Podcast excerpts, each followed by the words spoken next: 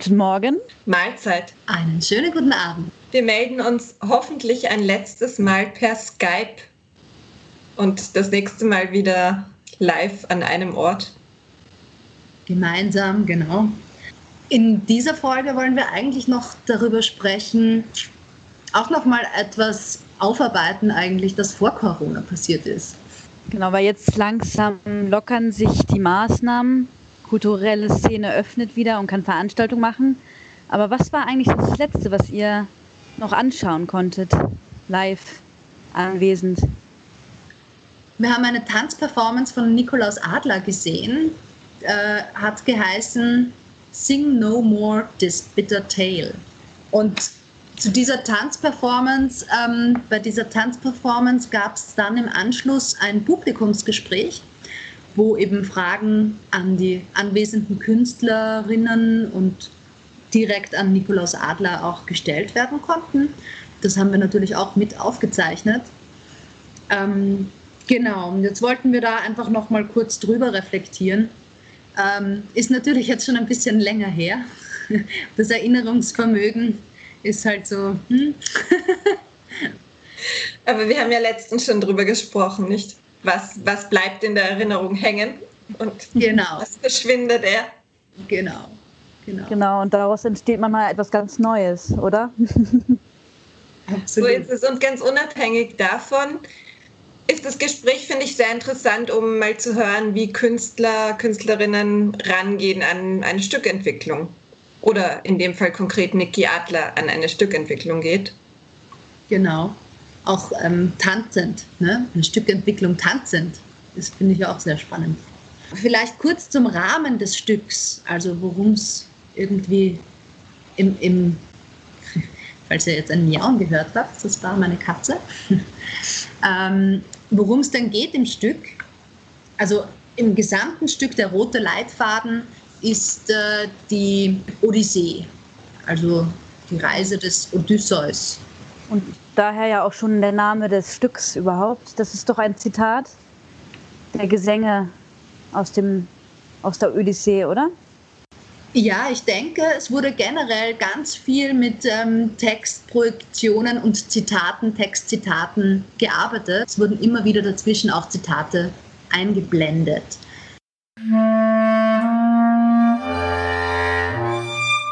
Zwei Fragen. Ähm, Textzitate nach. Welches war deins? Ähm, die Sophie und ich haben relativ viele Texte dazwischen geschrieben. Es, ist, es sind, also bei den Kapiteln äh, gab es ein Textzitat, das war relativ am Anfang, das ist, ich, ich jetzt weiß wieder falsch machen. Äh, die Zeit nahmen ihre, äh, danke. Die Zeit nahm ihre Pflicht wahr und verstrich. Und ich, äh, das war ein Zitat von Terry Pratchett und ich habe mir gedacht, wie, es wäre super, wenn das irgendwie so ein bisschen in der Art die Texte sind. Das heißt, wir haben uns dann mehr auf die Suche gemacht, Texte, die irgendwie das haben. Also diese Kapitel sollten mehrere Sachen schaffen. Einerseits einen Witz und einen Kontrapunkt haben, dann die Kapitel zum Gliedern, aber auch ein bisschen wieder zu erinnern, welche Szenen gibt es, aber ohne jetzt zu sehr belehrend sein. Deswegen irgendwie sind die Sachen, wir haben recherchiert, äh, das ist total schön, es gibt diese Insel von der Kirche, dass sie Ayaya heißt, deswegen, weil dort das Wehgang von der Unterwelt ist. Und das ist einfach schön und das haben wir dann versucht irgendwie zu beschreiben. Oder ich weiß auch nicht, ob jeder das versteht mit dem Zyklopen, mit dem Niemand. Das Odysseus in der Geschichte sagt einmal, wenn er gefragt wird, ähm, wie er heißt, und er sagt niemand. Und dann ist sozusagen, der Zyklop geblendet ist, schreit er dann, wenn die anderen Zyklopen ihn fragen, äh, was ist denn passiert? Ja, niemand hat mich geblendet und äh, die denken sich alle. und das ist also Versuch, irgendwie mit diesen Fakten irgendwie einerseits eine gemeinsame Basis zu schaffen, weil ich finde, man kann auch nicht erwarten, dass jeder das noch präsent hat, äh, aber es ist auch nicht so wichtig zu nehmen. Also das war der, der Versuch des Spadats. Und, äh, und das aber auch also die Schwierigkeit war, um äh, das trotzdem halbwegs kurz zu halten, dass es nicht alleine diese Geschichte wird. Also von uns waren die Zitate mit dem direkten Odyssee-Bezug und die lustigen sind von Amma. das ist super gelungen.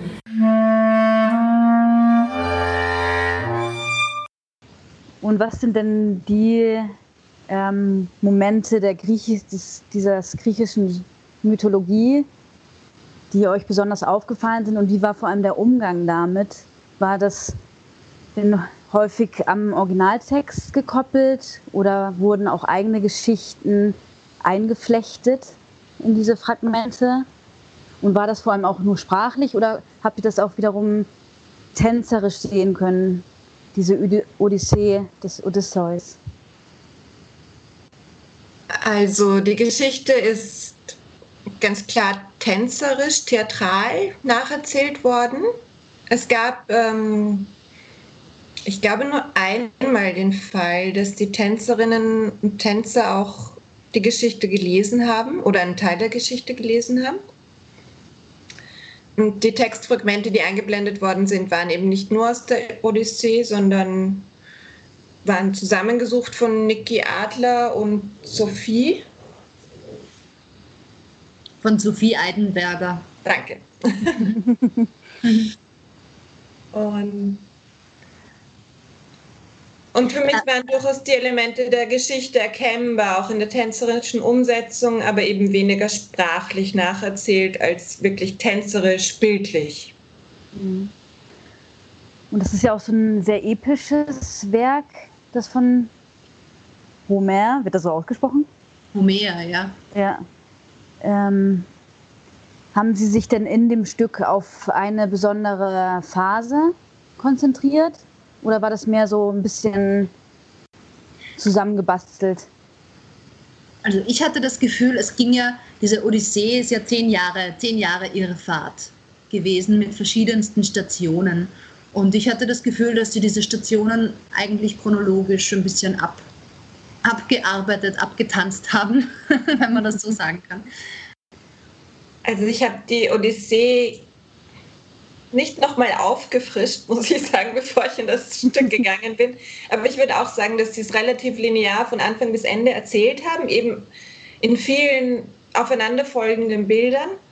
Und der Fokus war aber, und das ist, finde ich, auch das Interessante, dass der Niki Adler ja ausgegangen ist von der Frage eigentlich, wie selbstbestimmt sind wir als Menschen und sich dann einen Stoff gesucht hat, mit dem er dieses, diese Frage bearbeiten kann. Also das war eigentlich der Fokus.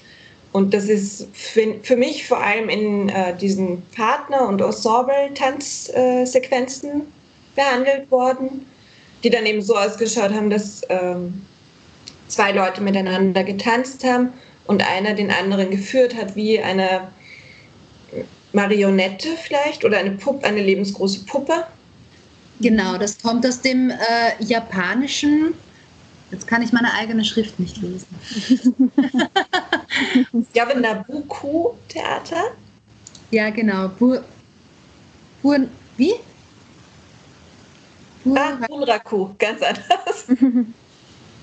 ja, da hat sich der Niki orientiert am japanischen Bunraku-Theater.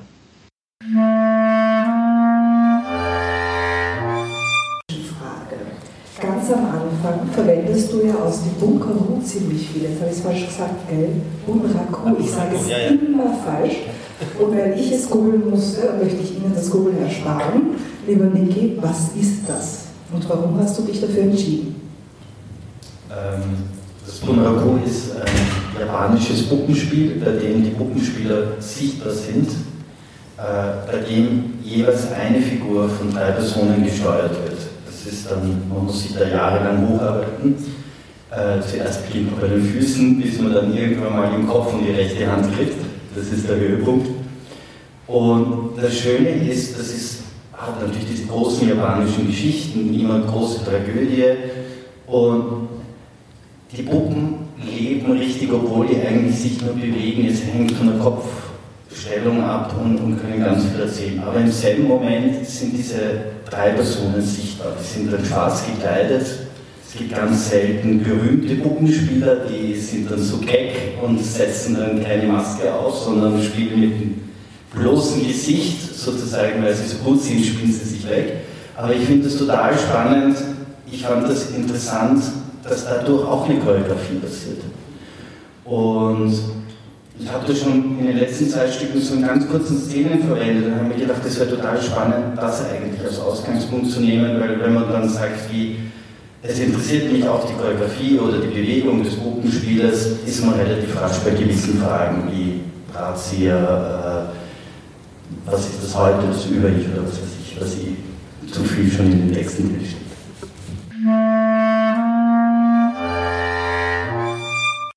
Und das bedeutet denn, was ich da jetzt so heraushöre, dass es auch keinen klassischen Protagonisten oder Protagonistin in dem Stück war, sondern gemeinsame Bilder entstanden sind, die das repräsentieren. Also es gab ähm, insgesamt vier Tänzer, zwei Männer und zwei Frauen. Und ähm, die sind sozusagen einfach nur durch einfache, die haben sich durch einfache Kostümteile in die verschiedenen Rollen hineinversetzt und haben Rollen getauscht oder gewechselt.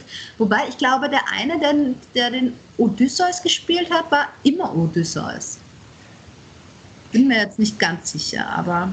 Ja, ich habe das auch so in Erinnerung, dass ein Tänzer vorrangig den Odysseus dargestellt hat. Genau. Und dann gab es aber natürlich verschiedenste andere Rollen und die anderen sind da immer wieder hin und her, ähm, haben, haben da hin und her gewechselt. Da möchte ich gleich eine Frage an die TänzerInnen anschließen, hier sitzen. Etienne Lallet, Katharina Illner, Laura Fischer und da drüben Chris Mann. Wie war für euch die Zusammenarbeit mit Niki, dieses auch gemeinsam diese Geschichte finden, die Choreografie entwickeln und so weiter? Wer möchte gerne? Ja, ich würde mal anfangen, ähm, was in erster Linie total spannend war für uns und was ich noch nie vorher so hatte, war, dass der Prozess damit angefangen hat, erst die Szenen zu erarbeiten, was wann wie passiert und erst später die Choreografie. Normalerweise ist es immer andersrum. Man entwickelt erst die Choreografie, die Bewegung und dann schaut man, wie man das Ganze, ähm, ja, wie man rote Farben da reinkriegt und wie man eine Dramaturgie, Dramaturgie findet. Und das war diesmal andersrum und das war ähm, ja, was ganz Besonderes Dann nehme ich einfach die nächste Frage dran. Wie war das für euch, als ihr erfahren habt, dass ihr Technik komplett selber fahren müsst, also Licht und Ton? Wie war das? Wie war der Probenprozess da und wie fühlt sich das dann auf der Bühne an? Es war, also am Anfang war es schon schwierig, weil man ist ja gewöhnt, dass man eigentlich mit der Choreografie zu tun hat und auf der Bühne ein bisschen sich bewegt. Und für uns war, wir haben immer in den Proben auch diese technischen Aspekte mitgeprobt. Und es war schwierig, weil wir das Licht ja nie proben konnten. Wir hatten ja im Probenraum kein wirkliches Licht. Das heißt, man hat immer gesagt, okay, da ist ein Lichtcue und hat aber nie gesehen, was der jetzt bedeutet oder was der macht. Und das war dann spannend im Theater, das wirklich mal zu sehen. Und dann ist diese ganze Geschichte so wirklich aufgegangen und hat auch Sinn ergeben. Und ja, es ist ungewohnt, aber es macht wahnsinnig Spaß, sein eigenes Stück selbst zu steuern. Zweite Frage wäre noch, wie seid ihr zusammengekommen?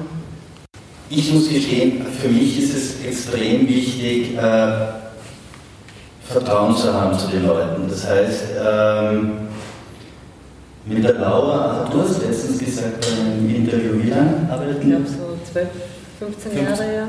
Das erste Stück, da war die Laura noch im Konservatorium, äh, haben wir das erste Mal was zusammen gemacht und dann regelmäßig wieder zusammengearbeitet. Die Kathi war für mich eine große Entdeckung bei Balthasar, wo ich mir in Cons angeschaut habe, die Tänzer und fand die Kathi gut. Dann bin ich das nächste Mal hingegangen, wollte mir die ganze Gruppe anschauen und habe gedacht, da fehlt jemand. Da warst du plötzlich nicht da, aus irgendeinem Grund. Und habe mir deswegen nochmal die Klasse angeschaut. Äh, nein, aber äh, der Etienne war bei Balthasar auch schon dabei. Äh, ist aber eingesprungen statt ein Pal, weil der sich am Fahrrad verunglückt ist. Und ich mochte den Etienne so sehr, dass ich mir gedacht habe, es wäre jetzt echt möglich, dass man von Anfang an, weil es ist schon was anderes, von Anfang an dabei zu sein, äh, als sozusagen fremdes Material äh, machen zu müssen oder dürfen, geht auch. ja.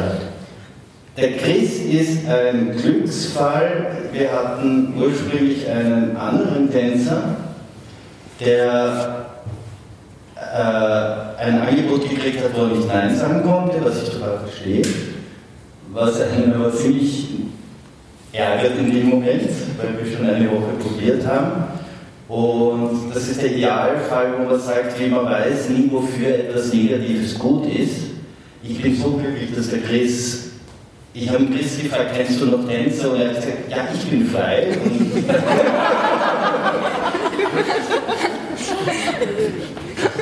Und, das war gut, dass er die Idee hatte. Was mich von den TänzerInnen jetzt noch interessieren würde, ihr seid ja in verschiedenste Rollen hineingeschlüpft. Wie war das für euch, so mehrere Figuren zu verkörpern und auch den Odysseus jetzt nicht nur auf eine Person zu reduzieren, sondern ihr seid ja alle mal Odysseus. Bei mir ist es so, dass ich tatsächlich nur entweder Odysseus oder nicht Odysseus bin. Fehler. Deswegen gebe ich mal die, diejenigen weiter, die mehrere Rollen haben oder noch andere Rollen. Ja, also ich, glaube, ich hatte sehr viele unterschiedliche Kostüme und auch viele Rollen und es ist spannend damit zu spielen. Also auch zu versuchen, wirklich auf die Rolle dann einzugehen, weil wenn man sich als Performer im schwarzen Kostüm ist man ja sehr neutral eigentlich. Und sobald du das Kostüm schlüpfst, trittst du in diese andere Rolle hinein da zu versuchen, auch immer wieder was Neues reinzubringen, eine andere Seite zu zeigen, damit es was anderes ist. Ja. Aber ja, spannend. Spannend und dynamisch, so kann man, glaube ich, dieses Stück oder diese Entwicklung auch zusammenfassen. Gibt es noch eine weitere Frage aus dem Publikum?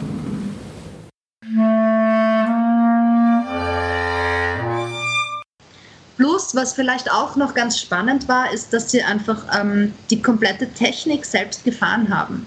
Also es gab jetzt nicht den externen Techniker, ähm, der das Licht oder die Musikeinsätze gibt, sondern auch das haben die Künstlerinnen selbst auf der Bühne gemacht. Entweder für die anderen oder sogar auch für sich selbst. Ah, okay. Und das wieder als Thema der Selbstbestimmung, dass die Künstler sich selber. Genau, das war sicher in Bezug auf das, wie autonom kann ein System sein. Ja.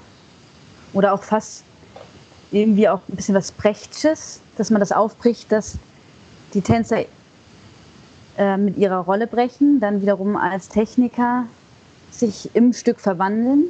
Oder ist es postdramatisches Theater? Ja, ich, also ich würde es durchaus als äh, performatives Element bezeichnen, weil ich finde, es war streckenweise eher unter Anführungszeichen konventionelles äh, Tanztheater, eben sehr bildlich umgesetzt, eine klare Narration, aber eben mit diesen Brechungen, dass die Technik auf der Bühne gefahren worden ist. Dann gab es eine Sequenz, wo die Tänzer und Tänzerinnen einzeln auf die Bühne gegangen sind und da war dann über ihnen projiziert ihr echter Name mit Alter und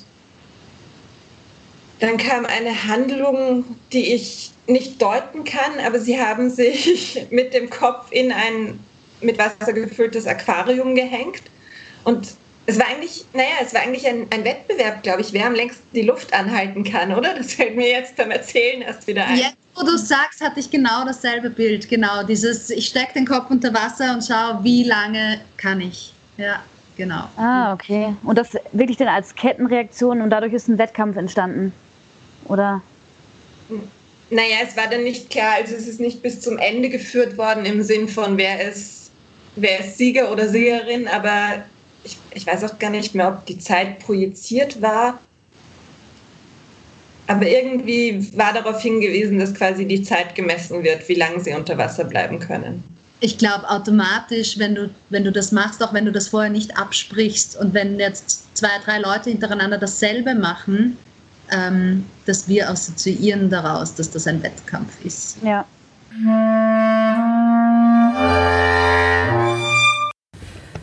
Es geht in deinem Stück ganz stark um Selbstbestimmtheit und in dem Interview, das ich mit dir für das Magazin geführt habe, hast du Odysseus als den ersten selbstbestimmten Menschen der Weltliteratur bezeichnet.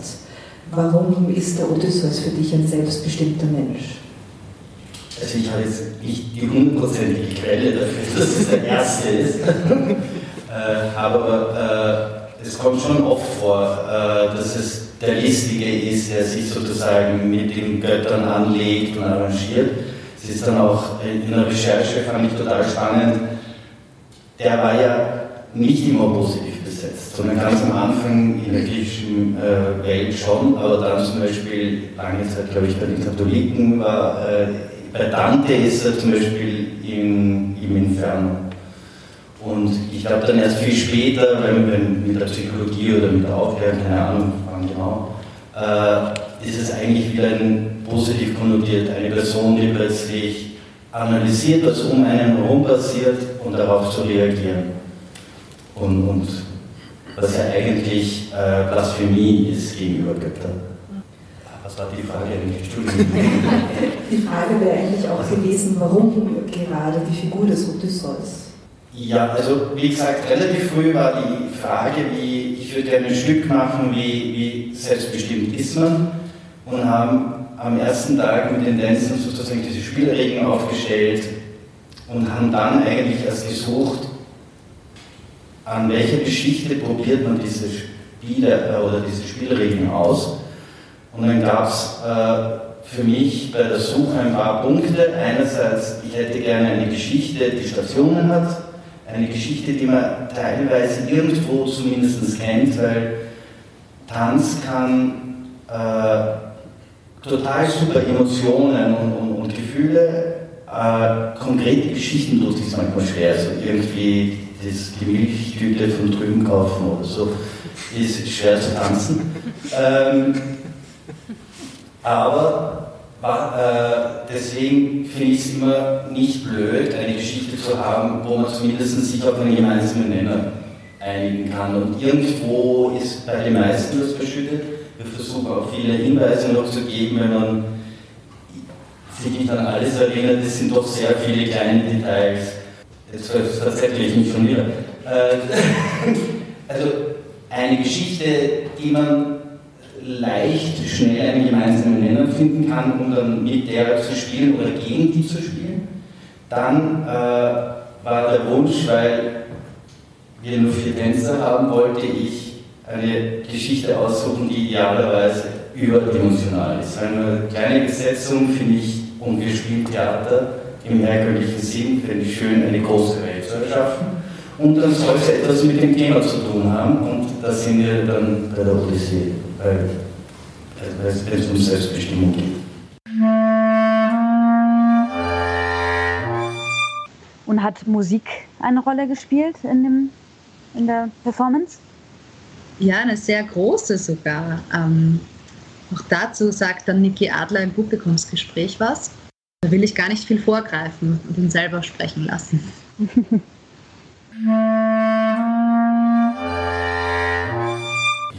wissen, wie ihr die Musik ausgesucht habt und warum.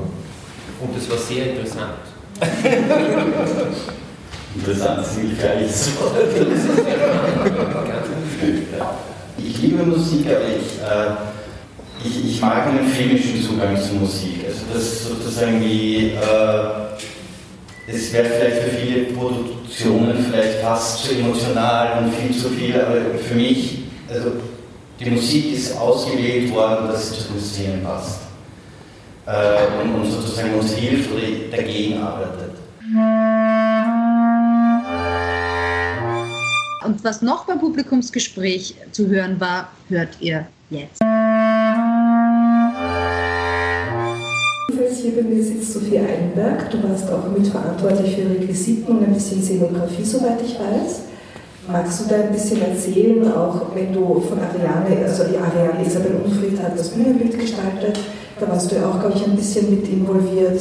Magst du dazu ein bisschen mehr sagen? Ich habe auch viel bei der Dramaturgie geholfen von Anfang an. Also wir haben viel an den Texten zusammengearbeitet und dann ist eben das Bühnenbild langsam dazu entstanden. Und das war vor allem spannend irgendwie, dass man, weil normalerweise als Bühnenbildner hat man weniger mit der Dramaturgie zu tun und dass man das dann irgendwie zusammen auch bearbeiten kann. Ja, und also mit den Requisiten, das war eher, also eher freier auch, dass, dass man dann auf einmal so eine Schlange Glas bastelt oder Origami-Blüten faltet. Und das hat total Spaß gemacht. Also die, äh, die Bühne ist von der Ariane und die Kostüme und äh, die Sophie war für mich extrem wichtig, nicht nur das, also die Texte wären so nicht möglich, sie hat mich ziemlich viel ausstehen müssen, ich bin ziemlich lange mit dem Stück schwanger. Ich glaube, ich hätte das Stück ohne die Sophie nicht hingekriegt. Das mit, weil die Ariane nicht da ist. Also die Ariane hat ähnlich wie die Tänzer auch, wir haben schon relativ früh eine erste Probenwoche gemacht und da ausprobiert, was, was, was wir szenisch erzählen wollen und darauf hat die Ariane reagiert. Also, und, und, und, hat mir dann wieder was vorgeschlagen und dann bin ich in den nächsten Prozess gekommen. Also das heißt, die Bühne ist das mit dem Aufschieben. Also meine, eine Idee von mir war eben, dass ich hätte gerne mit dem Tanzteppich das, das aufsieht. Sie hat aber parallel schon, wie sie vorgeforscht hat, mir ein äh, Yamamoto-Foto geschickt, das relativ bekannt ist, wo er irgendwie kniet vor einer Modenschau auf einem weißen Tanzteppich und sich die Kostüme anschaut.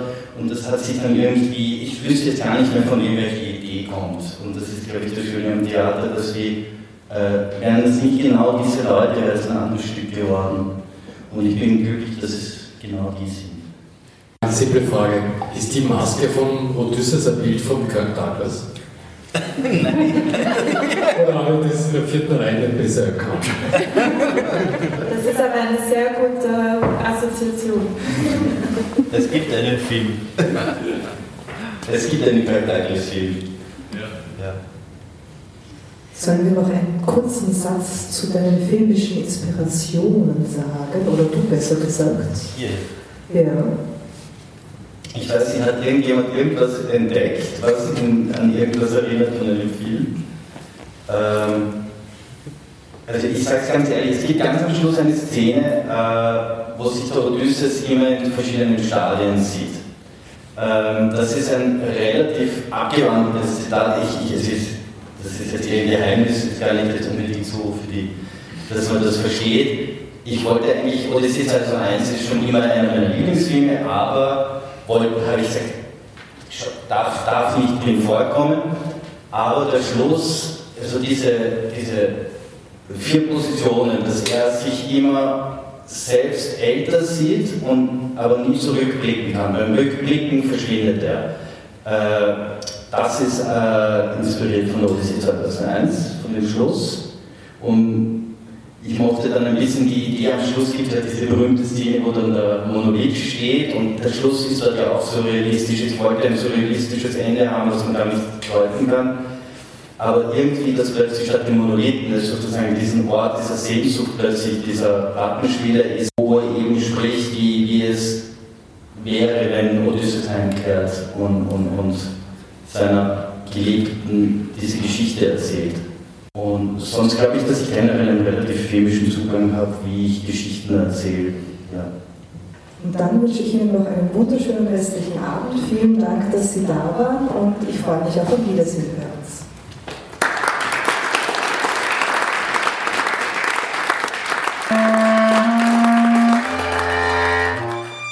Alle weiteren Infos von dieser Folge und auch zur Tanzperformance von Nikolaus Adler findet ihr wie immer in unseren Shownotes. Und falls jemand diese Tanzperformance auch gesehen hat und ähm, seine Meinung dazu kundtun möchte, kann er uns natürlich gerne einen Kommentar hinterlassen. Vielen Dank für das Gespräch, Nikolaus Adler und Sophie Eidenberger. Vielen Dank auch den Tänzerinnen und Tänzern Laura Fischer, Katharina Illner, Chris Wang und Etienne Avé. Und nicht zuletzt an Uli Koch, die das Gespräch geführt hat. Und natürlich ans Publikum, dessen Fragen wir aufzeichnen durften. Ja, zum Ende haben wir natürlich wieder eine Handlungsanweisung für euch, die da lautet. Nimm eine Körperhaltung ein, die für dich Selbstbestimmung präsentiert und führe aus dieser Position eine Bewegung aus. Und wenn du mehrere Bewegungen findest, kannst du daraus eine kleine Choreografie entwickeln. Vielen Dank fürs Zuhören. Bis bald.